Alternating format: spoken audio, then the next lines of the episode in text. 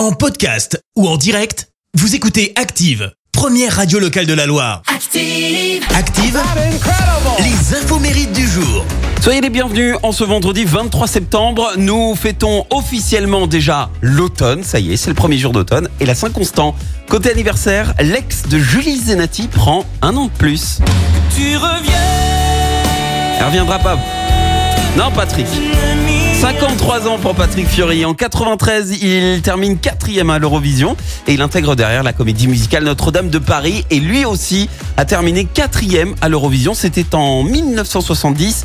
Il est espagnol. Où les femmes, où le chat. Julio Iglesias fête ses 79 ans.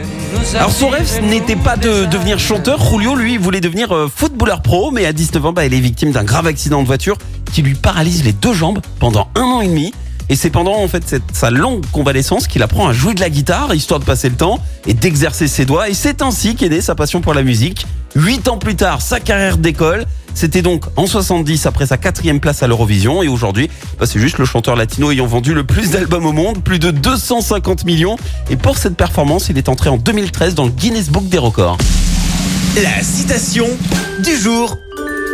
Allez, ce matin, je vous ai choisi une Canadienne, puisque la foire de synthé est sur le thème du Canada. Donc on, on se met à jour aussi pour les citations, et ce sera celle de la chanteuse canadienne Céline Dion. Écoutez, c'est le moment où vous pensez que vous ne pouvez pas, que vous pouvez.